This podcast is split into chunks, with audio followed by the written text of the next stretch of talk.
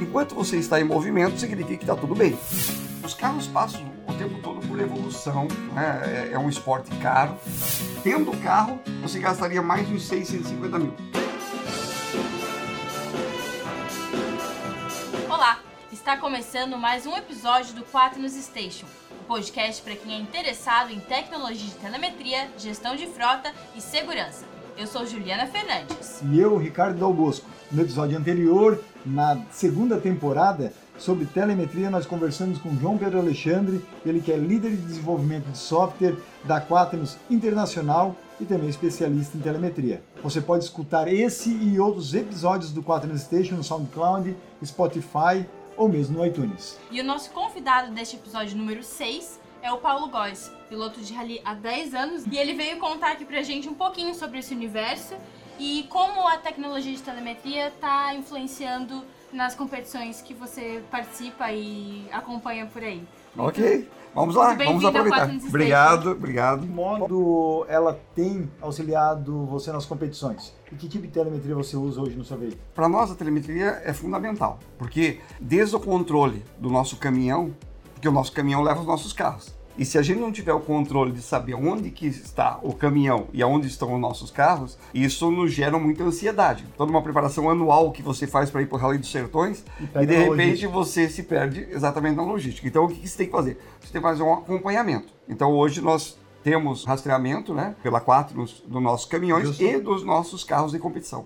E que tipo de informação que vocês conseguem, quanto percurso vocês foram vendo, com essa tecnologia? É, são duas situações, né? Uma como a gente está falando, do início de levar o carro. Então, levar o carro é até por uma questão de segurança, porque a gente cuida com carinho do nosso motorista e dos nossos carros e do caminhão. Então, aí você está acompanhando. Outra coisa é na prova. Na prova, nós precisamos o quê? É o nosso chefe de equipe, os nossos mecânicos saibam que a gente está em movimento. Porque enquanto você está em movimento, significa que está tudo bem. Se de repente você parou, alguma coisa aconteceu e vai acionar a equipe.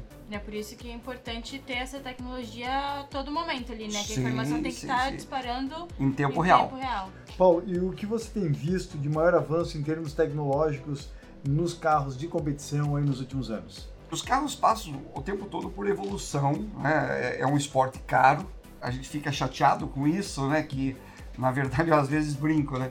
Que em qualquer competição automobilística hoje não são talvez até os melhores talentos que estão lá mas é aqueles que conseguem estar lá. Então, como é muito difícil das pessoas buscarem patrocinadores para conseguir fazer o seu esporte, você acaba fazendo um autopatrocínio.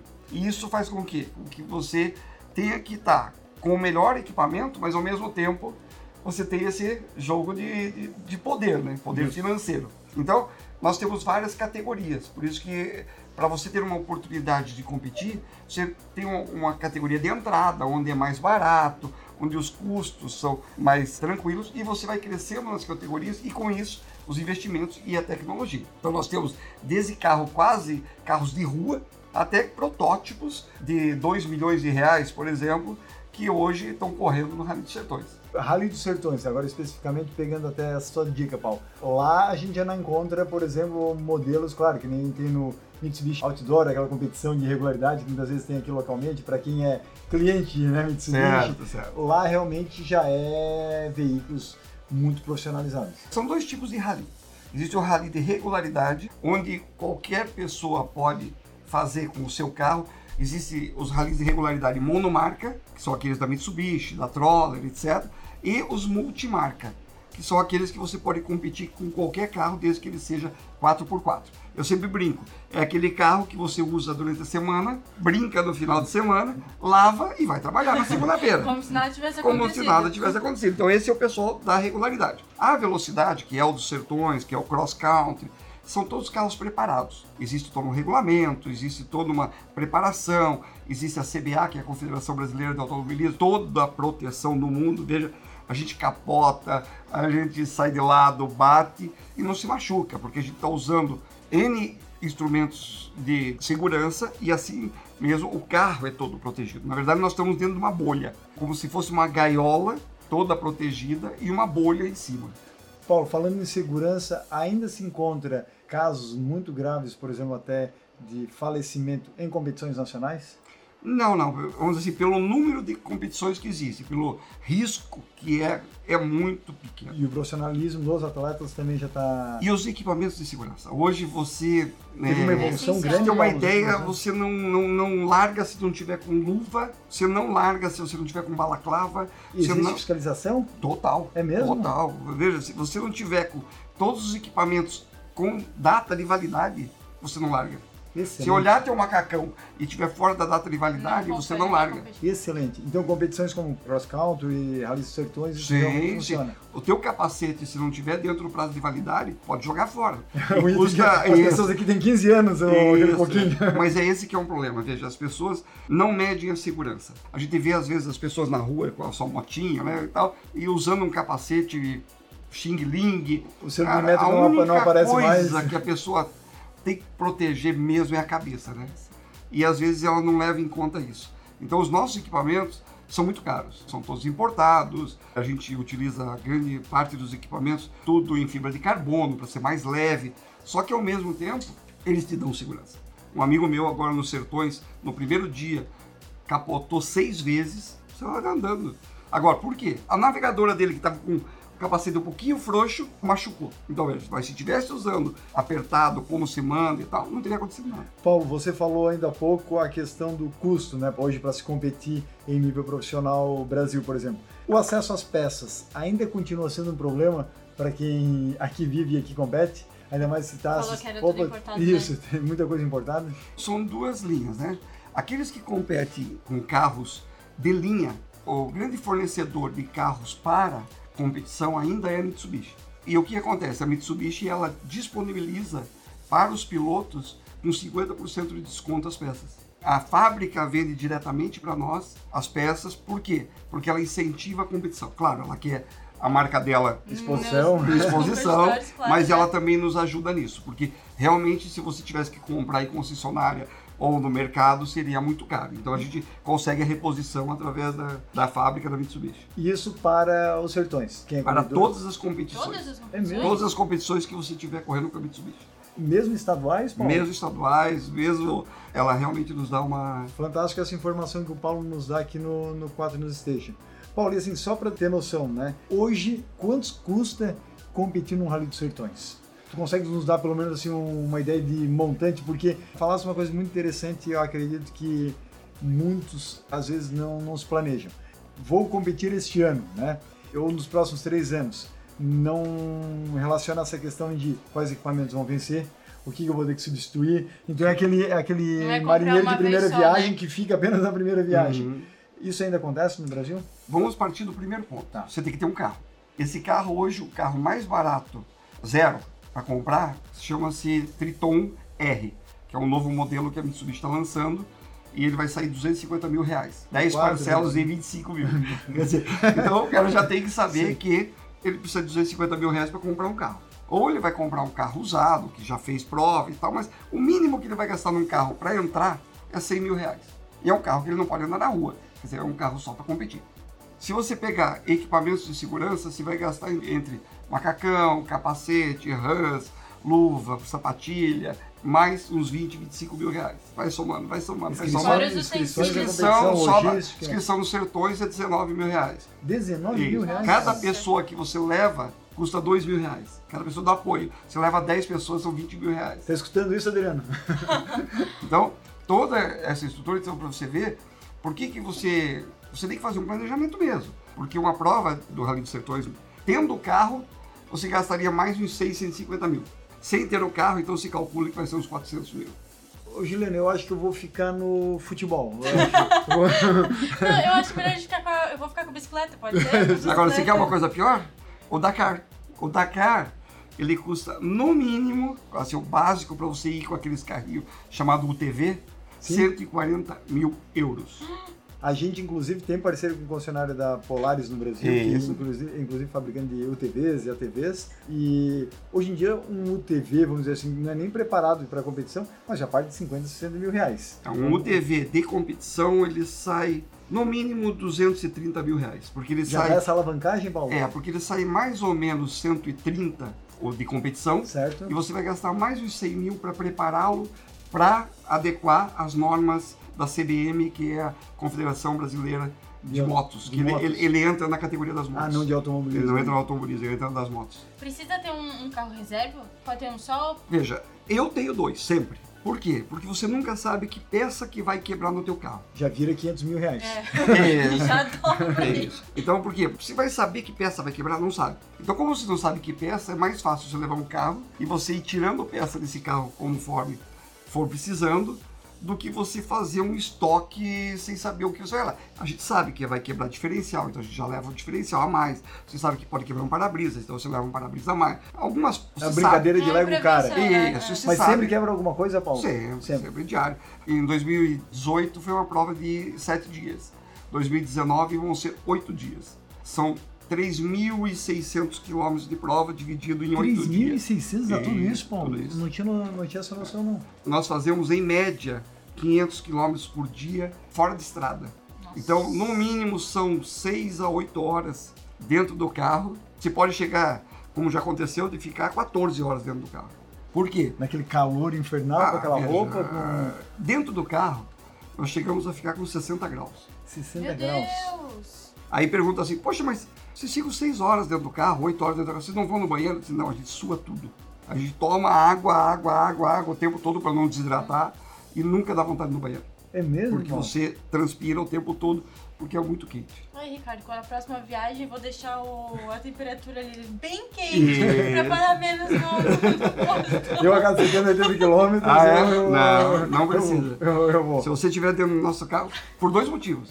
Pela adrenalina. Imagine você pegar o carro aqui, vai daqui a São Paulo, Joinville, não São vai, Paulo? não vai ter nenhum radar, não vai ter nenhuma blitz. Você Só pode ir vai. no mais rápido que você puder. Taca-lhe o pau, pau.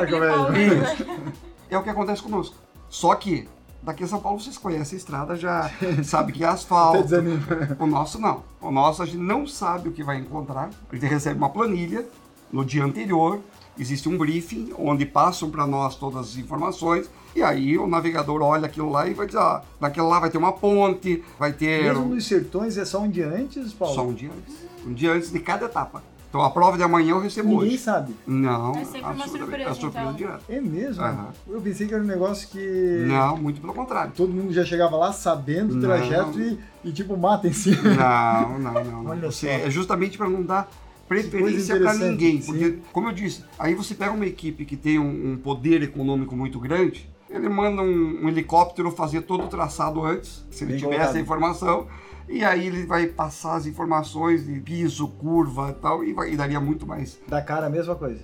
Mesma coisa. Você só fica sabendo um dia antes. E agora, falando do Paulo daqui a um tempo. Dakar chega a ser uma visão, Paulo? Sim, sim. Acho que quem compete sempre fica pensando no que, que é a próxima. Eu competi, comecei pelo rally universitário. que é o que é universitário? Rally universitário é aquele que é quase um passeio. Eu brinco hoje que é conduzindo Miss Daisy, né? Porque você vai passeando, levando uma pessoa dentro do carro para passear em estrada rural. Mas quando você começa ali, que é a porta de entrada, é a adrenalina, é o que você tem, é motivador e tal. E ali eu, eu fui campeão de tudo que podia. Eu fui cinco vezes campeão na Mitsubishi, campeão brasileiro, campeão do Nordeste, campeão do Sudeste. Então vai acabando a tua motivação para fazer aquilo. Então você tem que buscar um novo desafio. E foi picado pelo mosquitinho e já era. Ah, não. Eu acho que uma coisa que eu sempre falo para as pessoas e falo isso para os meus funcionários da minha empresa é toda pessoa tem que ter uma segunda atividade. Se você ficar focado só no teu trabalho, você vai ficar uma pessoa muito chata. Porque você vai ter só um assunto, você só vai ter uma, uma vida. Quando você passa a ter, não interessa. Ah, eu, eu faço tricô, legal.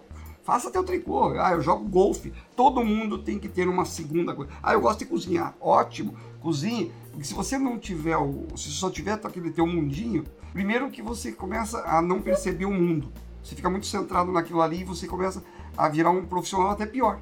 Então, quando você tem uma outra motivação, o teu trabalho e o teu lazer se tornam duas coisas profissionais. E aí você passa a ter uma, uma concorrência entre o lazer e o trabalho, e isso faz com que você seja mais produtivo, porque você precisa que sobre tempo para você poder fazer teu fazer lazer. outra coisa. Paulo, e, e você nota isso, é, de 10 anos para cá, né? O Paulo como um empresário de sucesso hoje em dia, e o Paulo que na época já era executivo, e após começar as competições, no seu perfil de atuação, até dentro da própria empresa? O que mudou? Mudou muito. Eu trabalhava 14 horas por dia. Eu, era aquele Workaholic. que, que ficava dentro da empresa, chegava de manhã, saía só à noite, final de semana trabalhava. Chega um ponto que você vê que. Cara, o que que você está fazendo da vida? Na verdade, eu comecei jogando paddle. Só aqui em que- Joinville mesmo. Comecei aqui em Joinville. Só que como eu sou muito competitivo, eu fui jogando e fui, e fui ganhando, e fui ganhando, não, e fui ganhando, e fui ganhando, ganhando, né?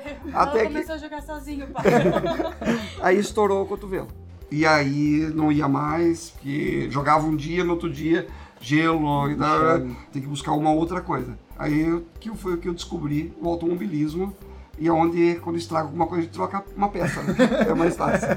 Ô Paulo, me diga uma coisa. Você hoje leva a sua equipe, ok, para sua competição, nos deu aqui uma ideia de cursos. Mas, por exemplo, quem aqui está nos escutando e quiser ir lá apreciar, se integrar numa equipe, quiser ir lá participar do Rally dos Sertões como espectador, hoje em dia tem estrutura para isso? Ah, Ou geralmente existe- a área é fechada praticamente? Não, é... existem coisas muito legais. Por exemplo, todo ano lá em Goiânia. Em 2019 não vai ser Goiânia, vai ser Campo Grande. Vai ser a primeira vez Por que a mudança, Paulo? porque eles vão chegar em Goiânia, eles vão inverter o. o- Ok. o-. Normalmente Sai é em Campo assim. Grande. É, normalmente sai de Goiânia e vai para um outro lugar. né? A gente roda 3.600 quilômetros. Esse ano nós chegamos em Fortaleza. Ano passado nós chegamos em Bonito. E essa vez foi invertido. Vai sair de Campo Grande, vai rodar lá para cima, que a gente não sabe aonde ainda, a gente sabe que vai lá para cima. Vai passar lá pelo Jalapão e depois vai voltando até chegar em Goiânia. Quando você chega, por exemplo, nesse ano que agora, o ano que vem, vai ser em Campo Grande, tem todo o paddock. O paddock é aberto para todo mundo estar lá, ver, vivenciar, tem exposição dos carros, tem todo um clima que é um clima maravilhoso. E depois tem, por exemplo, expedições que você acompanha o Rally dos Sertões sem estar engajado. Então tem várias empresas Agenciam já isso. agenciam as expedições sertões. É muito legal que a pessoa curioso e com vontade de ir agora depois desse Isso. nosso bate-papo. então é muito legal que assim, você sai de uma cidade, vai para outra cidade, você acompanha os oito dias de prova, só que assim, durante o dia, poxa, nós vamos passar pelo Jalapão. Aí tem um- uma cachoeira não sei das quantas. Esse pessoal aproveita durante o dia. Enquanto Ah, vocês tem- estão lá na, na prova. Isso. Ah, tem o fervedor, vamos lá para o fervedor. Aproveita para fazer um turismo. Então ele faz esses oito dias fazendo turismo. Paulo, falando em equipe, você comentou, né, que cada membro você tem que pagar 2 mil Só para ele só estar pra lá. ele estar lá, né? Isso, fora o salário dele. E, e fora a estrutura logística de alimento. Sim, Sim, sim. Pra você ter uma ideia, esse ano nós estávamos em 17 pessoas. Mas é isso Só sua equipe, perguntar. 17 Só na minha pessoas. equipe, 17 pessoas.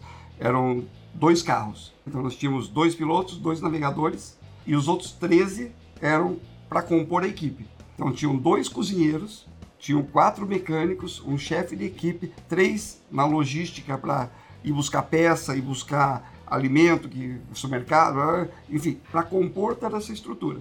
Porque você precisa do quê? Cada pessoa tem que ter o seu papel na equipe. Por quê? Porque quando você larga, pra você ter uma ideia, nós temos que ter três carros de apoio no mínimo. Um para fazer a largada junto comigo, para acompanhar. Por que, Então, Paulo?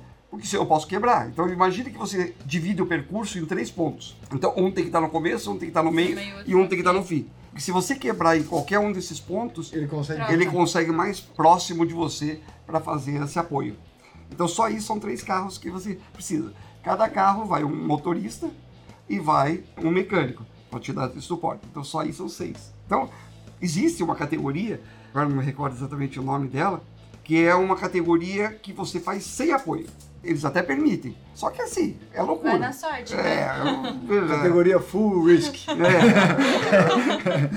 Você, assim, você tá lá competindo, mas você não tá competindo, Sim. porque você vai depender da boa vontade das outras equipes te ajudarem. E quem é que vai te ajudar? Pô, eu vou, claro que eu vou ajudar, depois que eu resolvi os meus problemas. né? Claro. Não dá pra você privilegiar o, do mais outro. e interesse em no, Exatamente. a todo momento. Não, não dá, é uma competição, né? Paulo, e quando você fala em 17 integrantes da sua equipe, essas pessoas, hoje a sua base é Joinville.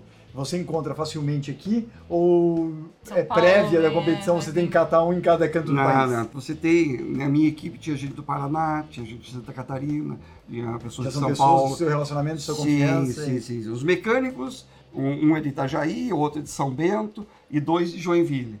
Mas você vai montando a equipe de acordo com aquilo que você precisa, né? E como é que vocês se encontraram pra formar essa, essa boa equipe, né? Como é que vocês foram se encontrando? Anos de estrada, É. né? Anos de estrada de poeira. começa, você, começa com você encontrando um bom chefe de equipe. Por que, que você tem que encontrar um bom chefe de equipe? Porque o chefe de equipe tem dois pontos fundamentais. Um, liderança. Porque tem que ter alguém, eu sempre brinco, né? Até nos, naqueles navios negreiros, tinha alguém batendo o tambor, não tinha?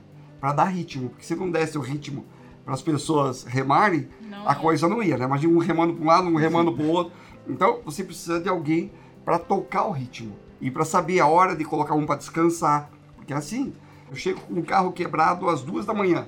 Eles vão pegar o carro, vão trabalhar até amanhã do dia seguinte para deixar o carro pronto para eu poder largar. Qual que é a hora de largada, geralmente, Paulo? Normalmente de 8, 9 horas da manhã. Ok. Por exemplo, nesse ano, um dos nossos carros lá capotou. Eles chegaram lá às 4 da manhã e às 10 horas que era a largada, o Tava carro estava pronto para ele largar. Eles tiveram que fazer até uma porta traseira do carro que se perdeu na capotagem. eles tiveram que fazer uma de, de compensado, porque não podia largar sem. É famoso se vira nos 30, Se né? vira, se vira. Paulo, e por exemplo, vocês chegam no final da tarde, qual é o horário geralmente num, num dia de competição? Sai ali entre Normal, 8 e meia da noite, 8 e meia da noite. Isso. E no outro dia de manhã já arranca de novo? todos os dias. Todos os dias. descanso. Então, na madrugada, o carro fica em manutenção praticamente? Total, total. Tem equipe Eles lá dorme ao contrário. o carro. Você chega lá, o mecânico pergunta. Prioridade. Prioridade é porque nós deu, eu dei uma batida ali, eu senti que entortou uma balança. Então, prioridade lá. Puxa, Paulo, o estoque de peça que tu tens que ir para uma Sim, competição dessa? Você tem que... E o que, que geralmente dá problema em alguma questão mecânica ou eletrônica? Eletrônico dificilmente dá, a não ser quando tem muita passagem de rio. Quando a gente tem que passar por muito rio, pode molhar algum componente, alguma coisa assim. né? Mas normalmente o que mais sofre é suspensão. Por exemplo, cada amortecedor nosso custa na faixa de 2.500 reais. A gente usa três jogos durante esses oito Oito dias. dias. Então você já sabe que você vai ter que levar três jogos de amortecedor para trocar. Mola, freio. Um dos meus patrocinadores, agora fazendo, puxando, né? Claro. É a Fremax. A Fremax que faz freios. A gente troca o freio a cada dois dias. Todo o conjunto. Troca pastilha, disco, todo o conjunto a gente troca, porque freio é fundamental. Acelerar é necessário, mas se você não parar, não vai adiantar nada, né? Paulo, e hoje em dia nas competições você vê carro automático e Não, manual? Só ou- existe carro manual ou sequencial, que a gente chama. Sequencial é aquele que você só bate para frente ou bate para trás. Ok. Só que esses daí só nas categorias FIA, que é a categoria mais alta que tem, Ok. que são os carros importados normalmente. Qual é a sua categoria, Paulo? A minha hoje, esse ano eu corri na Super Production, é a segunda categoria. O ano passado eu corri na inicial, que era a T2, e agora eu tô indo para Pro Brasil, que é é a terceira categoria. Então a gente vai subindo, São quantos níveis? São cinco níveis. Cinco níveis. É, eu fui campeão da brasileiro da T2. Ainda tem duas Me etapas, disso. tem duas etapas ainda do brasileiro esse ano. E eu tô esperando que minha Monsari, né, que eu tive uma batida, para fazer essas últimas duas etapas, porque ainda pretendo ser o campeão da Super Production, mas eu já comprei os dois novos carros pro ano que vem correr na Pro Brasil.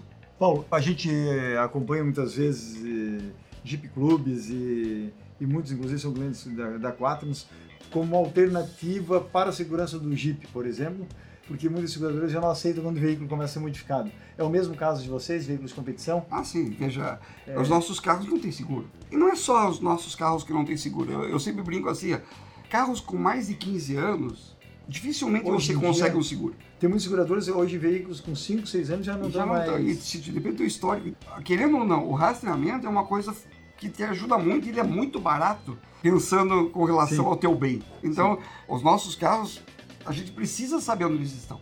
Eu, por exemplo, tenho um, eu adoro carro e tenho alguns carros de coleção que não aceitam que eu faça seguro. Mas eu, se me roubarem um carrinho daquele, um xodó daquele lá, então tem que estar, assim pelo menos você tem uma garantia de que você sabe no que o carro tá. né? Paulo, e eu e a Juliana conversava antes do nosso podcast aqui, e agora me veio em mente essa pergunta.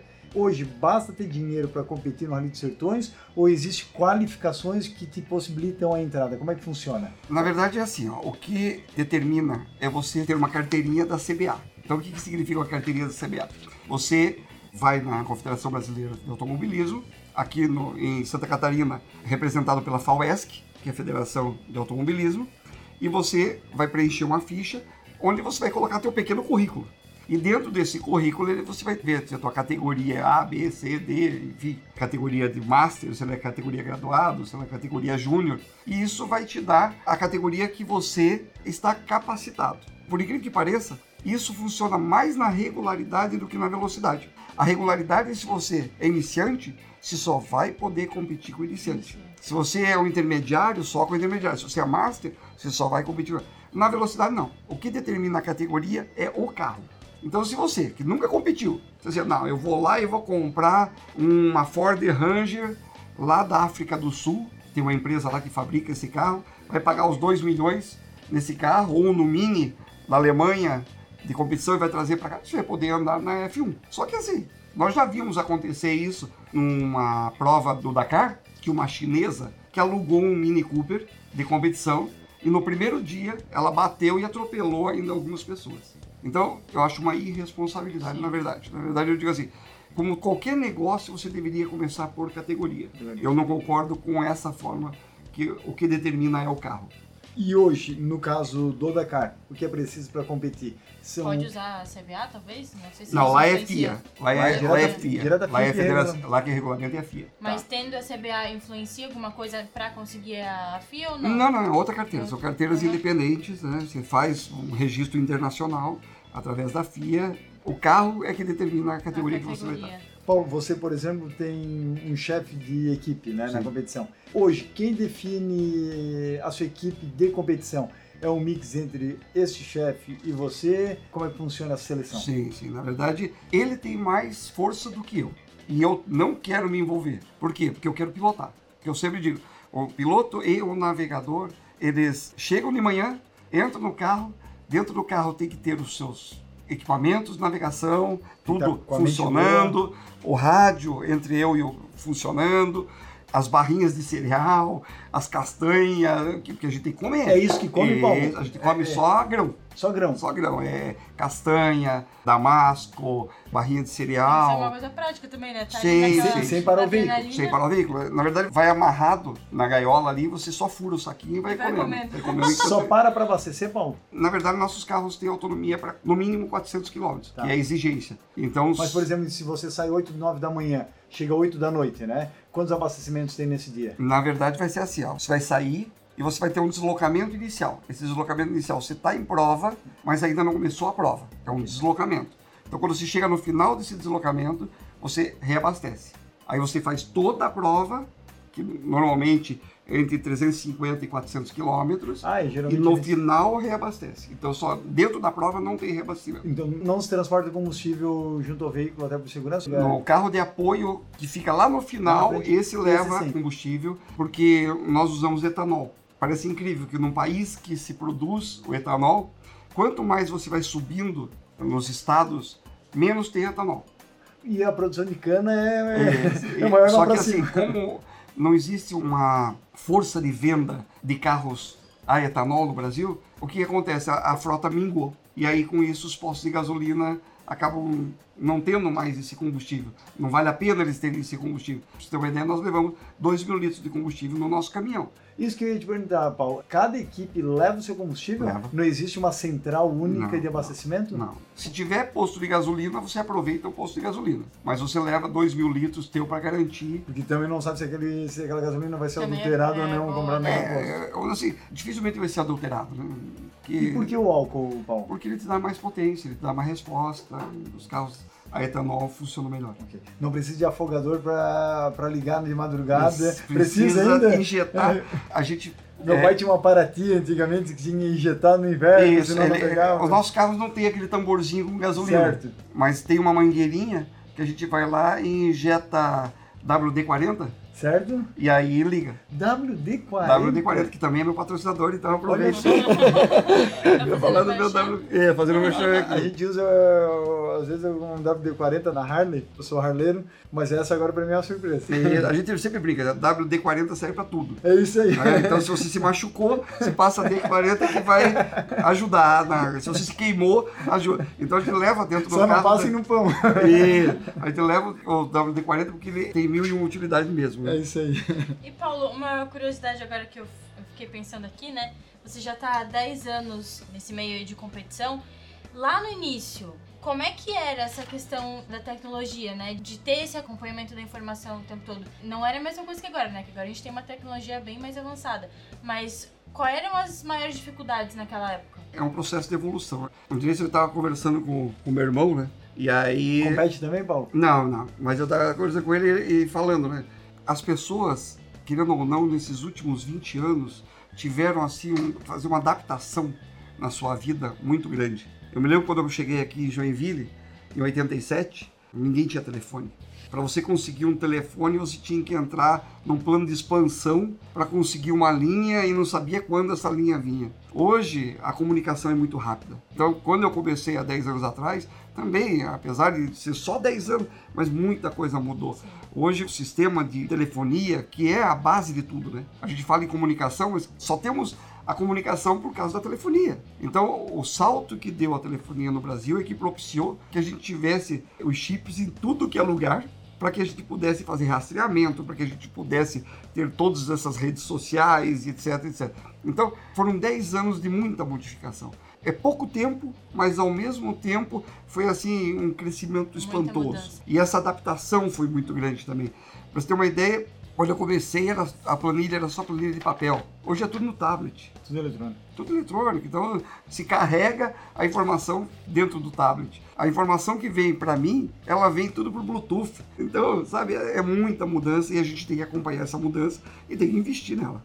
Paulo, você já chegou a fazer alguma competição internacional? Não, ainda não. Mas provavelmente tem amigos e sim, tá, sim, sim. sempre lendo sobre o tema e provavelmente deve ver algumas diferenças talvez na segurança de competições nacionais para internacionais? Ou hoje a gente já está num padrão? Não, nós estamos num padrão. O, o, Brasil, ele é muito forte em muita coisa. É, tirando esse lado da corrupção, que o Brasil ainda é campeão também, a gente tem que olhar o seguinte: se você for pegar em normas de segurança, mesmo aqui na tua empresa, você vai ver que você vai ter um monte de norma de segurança que você não vai ver em países de primeiro mundo. Aqui no Brasil a gente tem muitas regras, muitos regulamentos que às vezes a gente fica até, poxa, é demais. Mas não é. Eu brinco sempre que você vai, por exemplo, para a Holanda e você vai no banheiro, né? Estava no banheiro e tem uma mulher limpando o banheiro, né? Esses, pô, se fosse no Brasil, isso aí já dava é, assédio moral. Já... Por quê? Porque são diferenças culturais.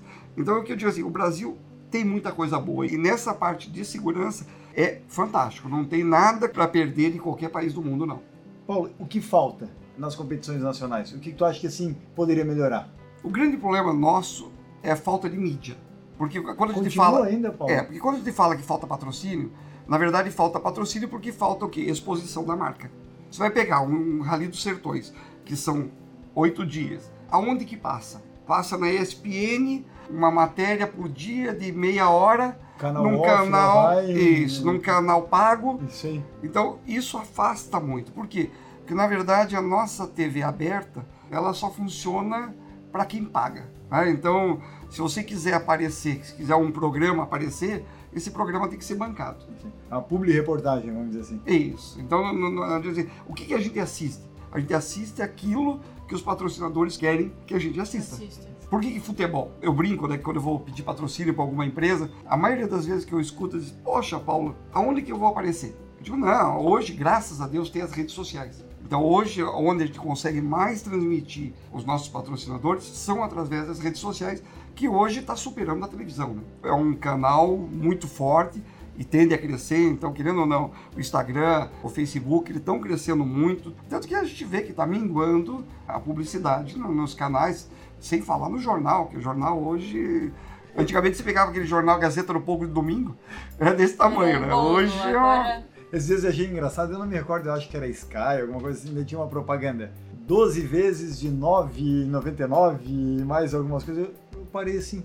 Quem diria que um dia uma Sky da vida, outra não, chegaria uma TV a cabo, chegaria em 12 vezes de 9,99. Se a gente pegar, não precisa nem ir muito longe. Há 15 anos, se a gente pegar 5 anos atrás, o preço era completamente diferente. Sim, sim, sim. Era mil por cento a mais. Então, é, realmente esse negócio está mudando. Então, e- gente fala isso. Falta ainda as pessoas terem acesso, divulgarem mais, aparecer mais e aparecendo mais, querendo ou não, você vai conseguir mais patrocínio, conseguindo mais patrocínio, vai ter mais marcas, mais competidores, porque você tirar do bolso é muito complicado. Como é que funciona essa divulgação? Porque vocês estão lá, estão competindo, é chegar no patrocinador ou pelas redes sociais falar, ah, eu, eu já competi em tal competição, já venci isso, isso, isso, Ou vocês chegam a montar um kit, por exemplo, e mandam pro patrocinador para ele ver como é que vocês competem, o que, sim, que vocês sim. fazem? É, A gente monta um booking para mostrar para ele o meu currículo, que hoje, querendo ou não, me ajuda a conseguir patrocínio pelo fato de eu estar em evidência. E isso é fato, né? Eu- Uma vez eu estava conversando com um piloto de Fórmula 1 e ele estava me contando que ele pagava para correr Para competir. na Fórmula 1. Diferente do que era ano passado. né? né? Isso- Por quê? Porque ele disse assim: se eu não pagar, eu não tenho carro para correr. Então, como ele não tinha currículo ainda suficiente, diferente do Lewis Hamilton que ganha milhões, por quê? Porque ele é o cara hoje. Então, todo mundo quer colocar sua marca em quem está ganhando, em quem está em evidência. E ganham hoje muito mais dinheiro ainda em contrato de imagem do que próprio competindo. Com certeza. Então, com isso eu consigo montar um material, entregar para os pretensos patrocinadores. E, por exemplo, eu esse ano eu levei um, um repórter na minha equipe. Para quê? Para ele fazer todo o acompanhamento e durante os dias fazer todas as postagens para que você consiga atrair público, você tenha matérias para você colocar que impulsione o teu canal, né? Para que você consiga fazer com Chame que os, atenção, os teus né? patrocinadores apareçam. Mas o próprio Rally dos Sertões, hoje eles têm uma equipe de, de mídia, que Sim, faz cobertura do evento Paulo. Mas cada equipe é responsável também pela sua divulgação particular. É, veja, você contrata, por exemplo, o Rally dos Sertões ele tem uma equipe de fotógrafos. Tem que contratá-la. Se você quiser fotos, tem que contratar essa equipe. É, É, mesmo? É. que nem formatura, sabe? Tu faz É, formatura, ele paga tu não pode foto, levar né? tua marca. Ali vocês E podem. Você tem que contratar uma, a equipe deles se você quiser as fotos. Porque Ah, só bom. eles que vão ter as fotos do percurso todo. Todo. A filmagem do percurso todo. E eles já sabem onde é que vai ser o percurso, muitas vezes. Exato. E aí, como a gente paga, eles cedem para o nosso repórter. E o nosso repórter monta A partir de A partir disso aí. É que então nem foi formatura. formatura. Eu tava tentando aliviar o lado, mas Não, mas não, não porque assim, a gente consegue tirar as fotos quando a gente está parado. Cada cidade onde a gente monta o nosso circo, então ali tira foto e tal, esperando. pode fazer uma entrevista, etc, etc, para postar. Mas as fotos, que são as coisas interessantes, os saltos do carro, Só isso aí, só as imagens deles. Paulo, e quando a gente fala em estrutura, por exemplo, ah, sai de Campo Grande e chega em, em Goiânia, é, ou vice-versa, ou chega em Bonito, quantas equipes, quantas duplas hoje competem nos sertões, por exemplo? Olha, se você colocar motos, quadriciclo, UTV e carros, né? Nós temos lá mais ou menos 200 veículos. 200, imagina um impacto financeiro positivo para o município Sim, a sim, sim, sim. E aí, você pega desses 200 aí, você multiplica que pelo menos para cada um desses tem 3 a 4 de apoio. Que já vai para mais de mil pessoas fazendo o trajeto. Paulo, e quando você faz o primeiro dia de prova e chegou 8 da noite em uma determinada localidade, a sua equipe já está lá esperando, ela já sabe, com todo Sim. isso, a arma, a barraca, como é que funciona o, É, o- seu o- caminhão? Eu tenho um, um caminhão que tem 10 dormitórios dentro desse caminhão. É uma cegonha, e dentro da cegonha tem uma oficina e tem mais 10 quartos. Tem banheiro também e tal. Para quê? Para equipe.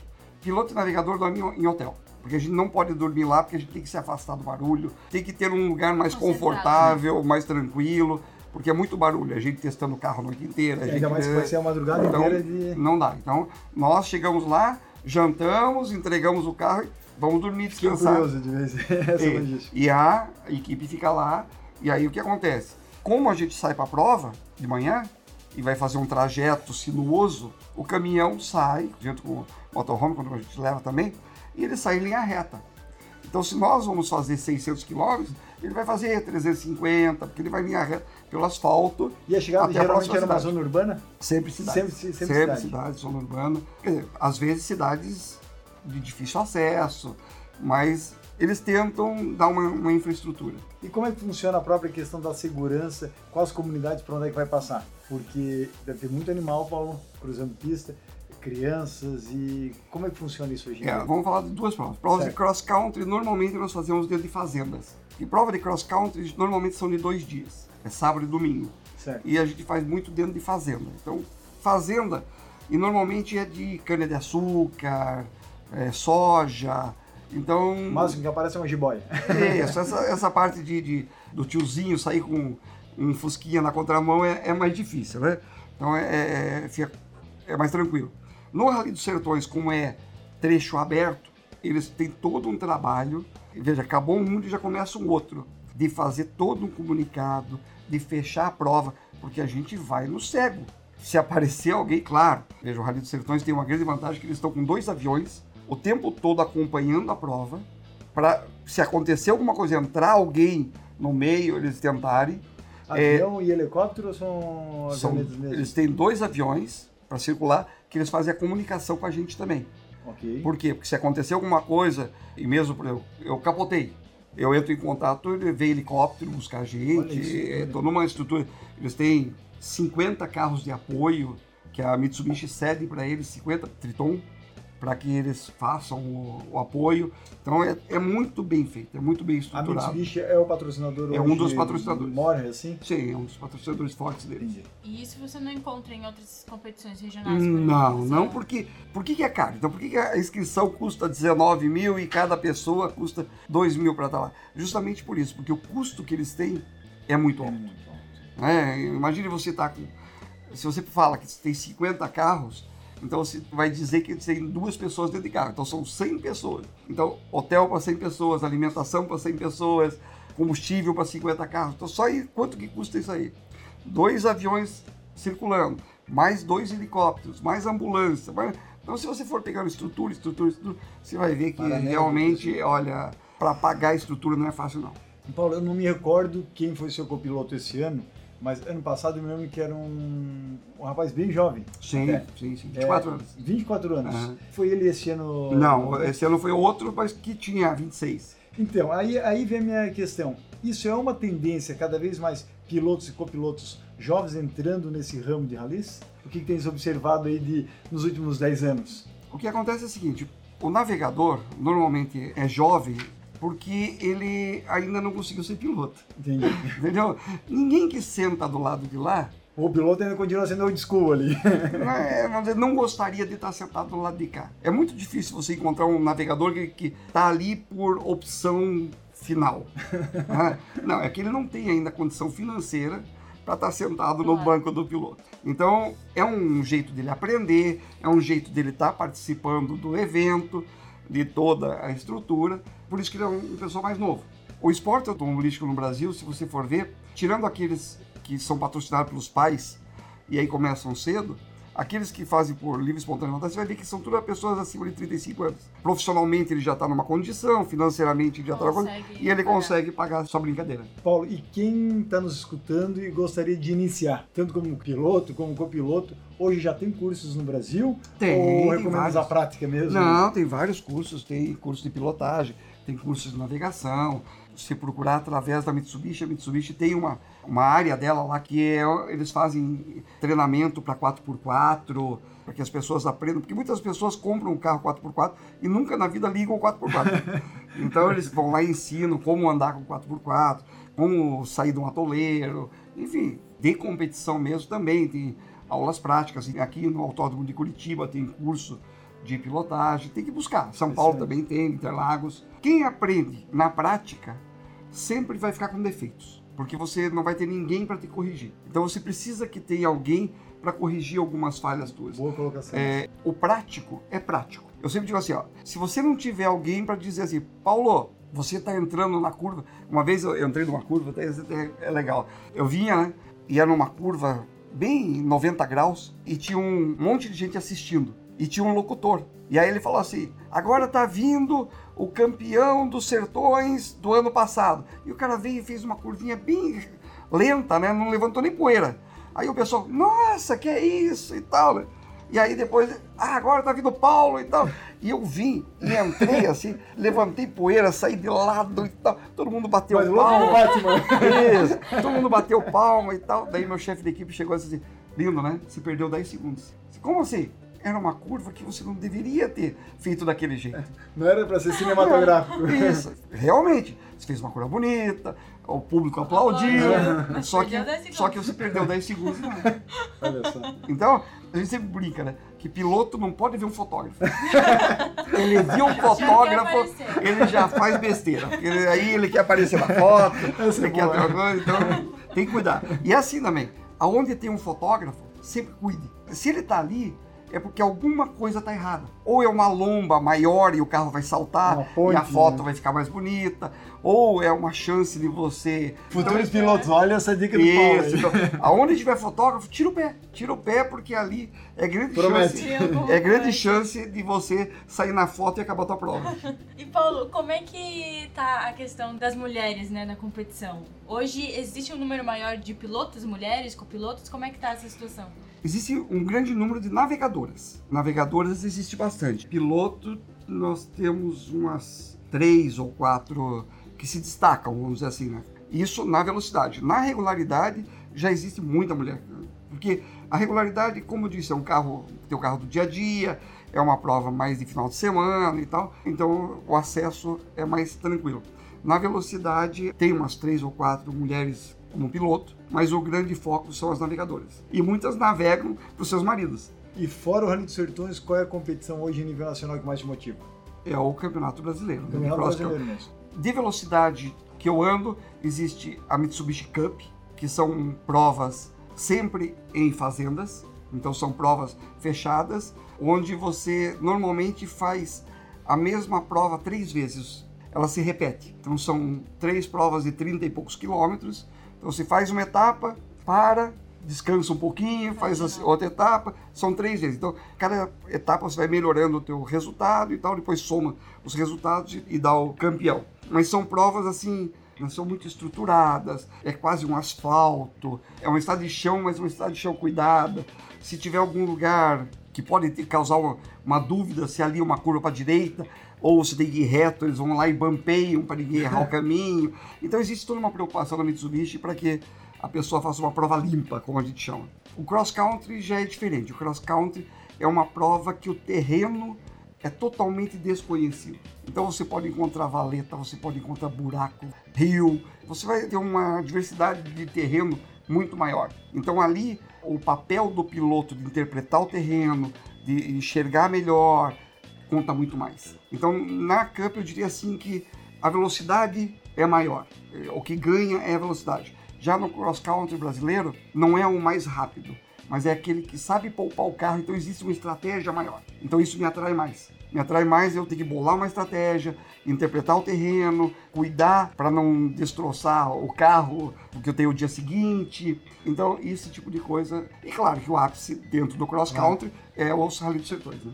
Paulo, como é que você vê essa popularização do rally através das marcas, né? Você até comentou ali que a Mitsubishi ela ajuda os próprios pilotos na, na compra de, de peças, e né? tem o próprio Mas tem competição para amadores, que né? eles fazem, né? Sim. Pra... A Troller, é Copa é. Troller, se não me engano, Isso, né? ela também faz. Eu vejo assim, quando você fala em campeonato de regularidade monomarca, é fantástico, porque realmente eles têm uma preocupação em divulgar a marca, cuidar dos competidores, se vocês não tiveram a oportunidade de, de, fazer, eu digo assim, tem que fazer. Eu tem... fiz o da Mitsubishi faz uns 3, 4 anos, etapa Joinville. Certo. E achei fantástico. A infraestrutura... Tinha, no, no, meio da competição tinha que parar em Itapoá, tarrafiar e... Ah, tá, você fez a outdoor. Outdoor, é, a outdoor, que é outra competição que é uma competição de desafio. Desafio. Ela não é uma, uma corrida, vamos dizer assim. É uma competição de desafio. Então você tem várias coisas. Ô, Paulo, é quase uma gincana. Isso. É quase uma parar, tarrafiar, só que você só podia seguir em frente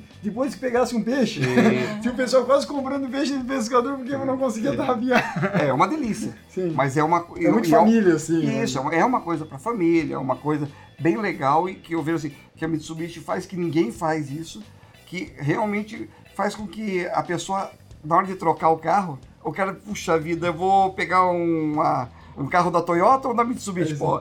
Mas com a da Mitsubishi eu vou poder fazer isso. Vou né? então, eu, vou ficar, eu vou ficar no... Então acaba mudando. A mesma coisa a Troller. A Troller também, ela é um Jeep. Troller é um 4x4 fora de estrada, que eu diria assim, ou é para um público jovem, ou é o terceiro carro da família. Né? Porque não é um carro que você anda o dia a dia, etc, etc.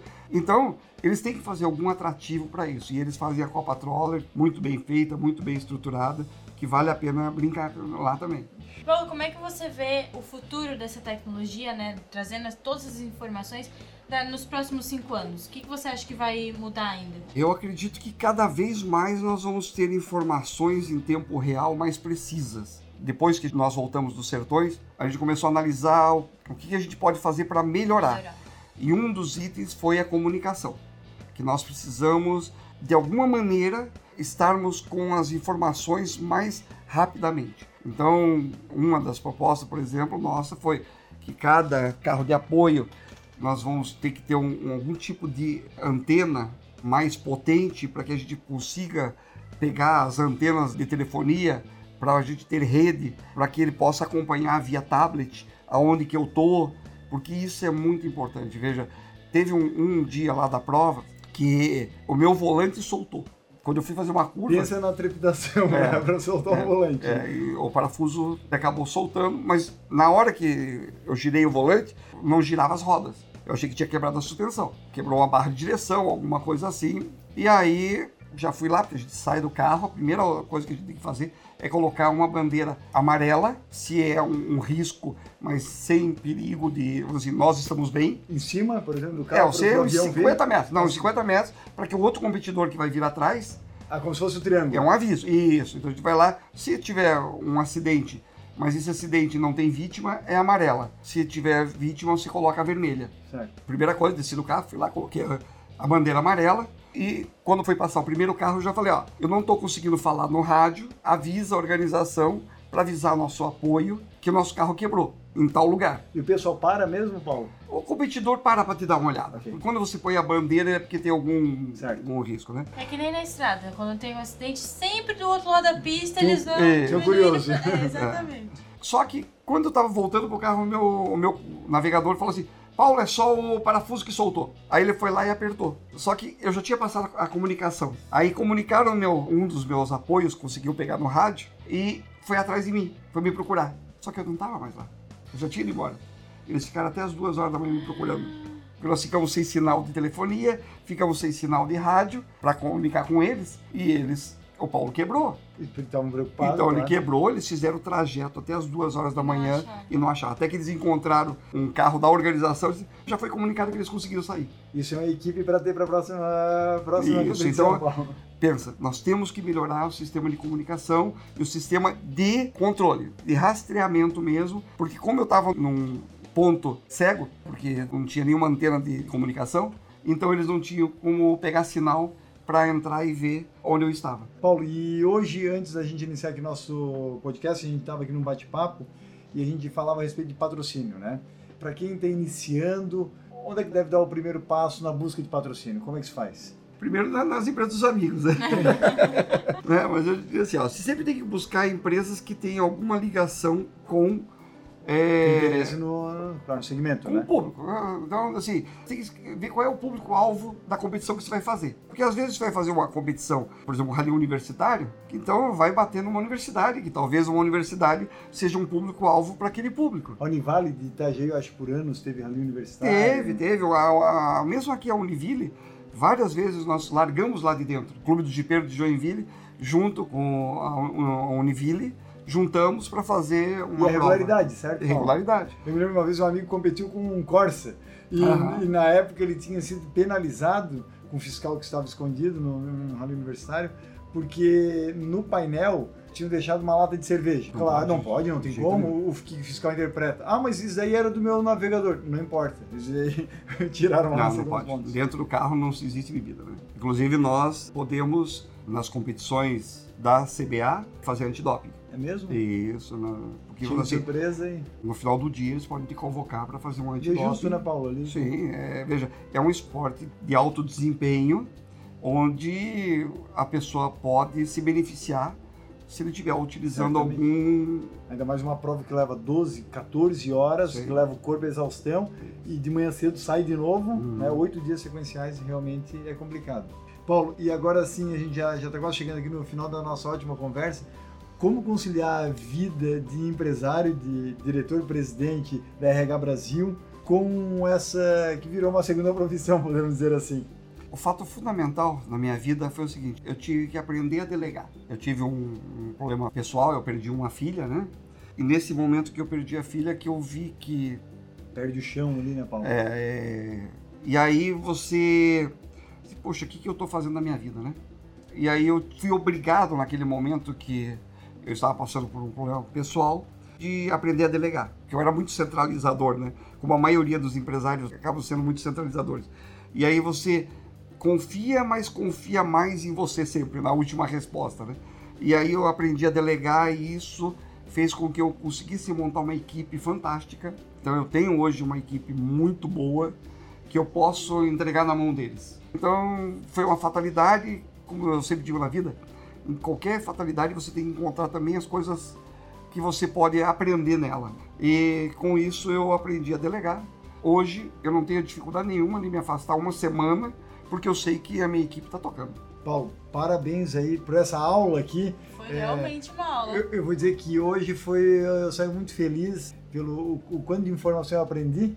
É um esporte que eu só acompanho por televisão e tive essa leve participação no Mitsubishi Outdoor e realmente é muito bacana tê-lo aqui na Quaternos compartilhando conhecimento não só conosco, mas também com quem está nos ouvindo aí Brasil inteiro, seja no nosso canal no YouTube ou aqui mesmo no nosso podcast. Paulo, muito obrigada. O Quaternos Station vai ficando por aqui, porque a nossa música, tema do Rock Balboa, já tá tocando, então já tá subindo as escadas ali, já tá. Eu, eu não sei se o Paulo sabia, mas uh, a gente conseguiu no Quaternos Station, que é o nosso podcast, a gente conseguiu autorização do, da orquestra da Prague Film Orchestra, que é a orquestra da República Tcheca hum. e que toca como um dos temas a filme do Rock Balboa, lá de 1996 é uma característica dos clientes da Quaternos, muitos que nasceram na década de 70, 80, e numa das pesquisas o pessoal pedia muito e relembrava muito esse tipo de filme, e aí fica a música aí em homenagem, a música vai subir aí no para terminar esse nosso episódio com o Paulo, ao som de Rock Balboa também, que é outro herói que nem o que está aqui no nosso lado. Né? eu espero não apanhar tanto quanto ele. Mas assim, como eu digo, e é uma frase do próprio Sylvester Stallone, né, que ele diz assim, na vida não importa o quanto a gente bate, né? O que importa é quando a gente apanha e consegue mesmo assim estar de pé para continuar em frente. É resiliência, né? É resiliência. E, e, eu digo assim, a própria resiliência é a propriedade da matéria, né? De se deformar e uma régua, por Sim. exemplo, e voltar ao mesmo estágio sem quebrar. Eu digo que a gente é mais do que resiliente, porque a gente nunca volta ao mesmo estágio depois de conseguir voltar na, na vida, né? Paulo, Paulo contou uma história aqui familiar, compartilhou conosco, volta mais forte. Sempre. Não, não tem outra forma. E quando fores para Filadélfia, Paulo, tens que subir a escada do Sim. rock lá e fazer aquela vibração em cima. Bom, a gente também agradece aos nossos parceiros da Quaternos Internacional, Google, Samsung, Apple, VDO Continental e Bosch Europa. O Quaternos Station é o podcast criado e desenvolvido pela Quaternos Rastreamento e Telemetria. A Quaternos é referência em tecnologia de informação, estando presente em quatro continentes atendendo mais de 30 mil clientes. Paulo, já para a gente nos despedir, quem quiser lhe acompanhar nas redes sociais, como é que faz? É só entrar SFI Chips Rally Team. Procura okay. que vai acompanhar. Todo dia a gente posta alguma coisa, informando o que vai acontecer, passando alguns filmes nossos, fotos. Sempre tem alguma coisa interessante lá e para ajudar nesse acesso. Vou colocar o link aqui na matéria, na matéria é, do tá? podcast. Aqui, SFI, SFI Rally Team. Rally Team. Excelente.